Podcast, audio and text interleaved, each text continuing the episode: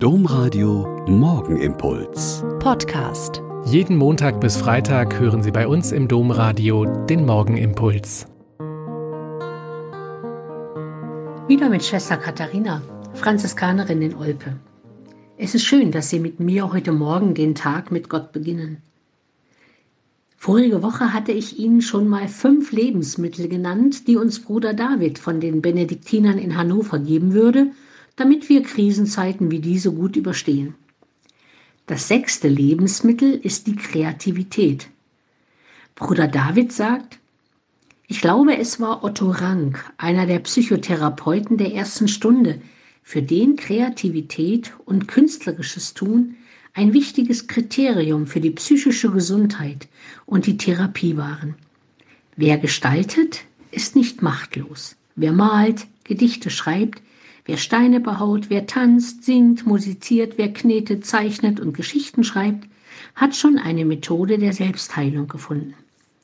Nicht wenige finden durch das künstlerische Tun zu sich und erleben es als Ressource auch in dunklen Zeiten. Außerdem lassen sich damit viele Dinge besser verarbeiten.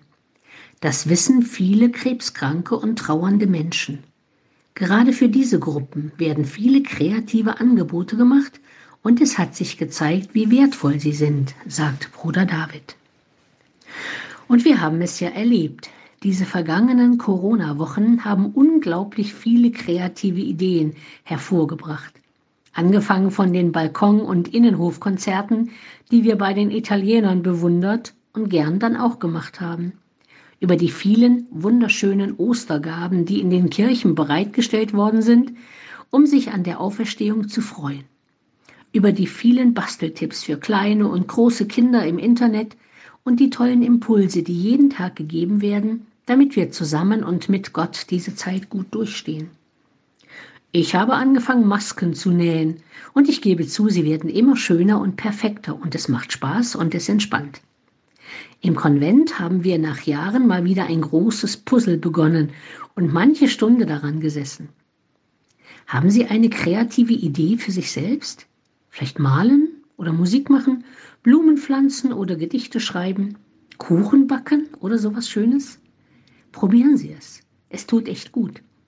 Und dann wird mir auch immer wieder deutlich, was für ein Künstler Gott ist und wie viel Kreativität er in seine Schöpfung gesetzt und wie viel davon er in jede und jeden von uns gegeben hat.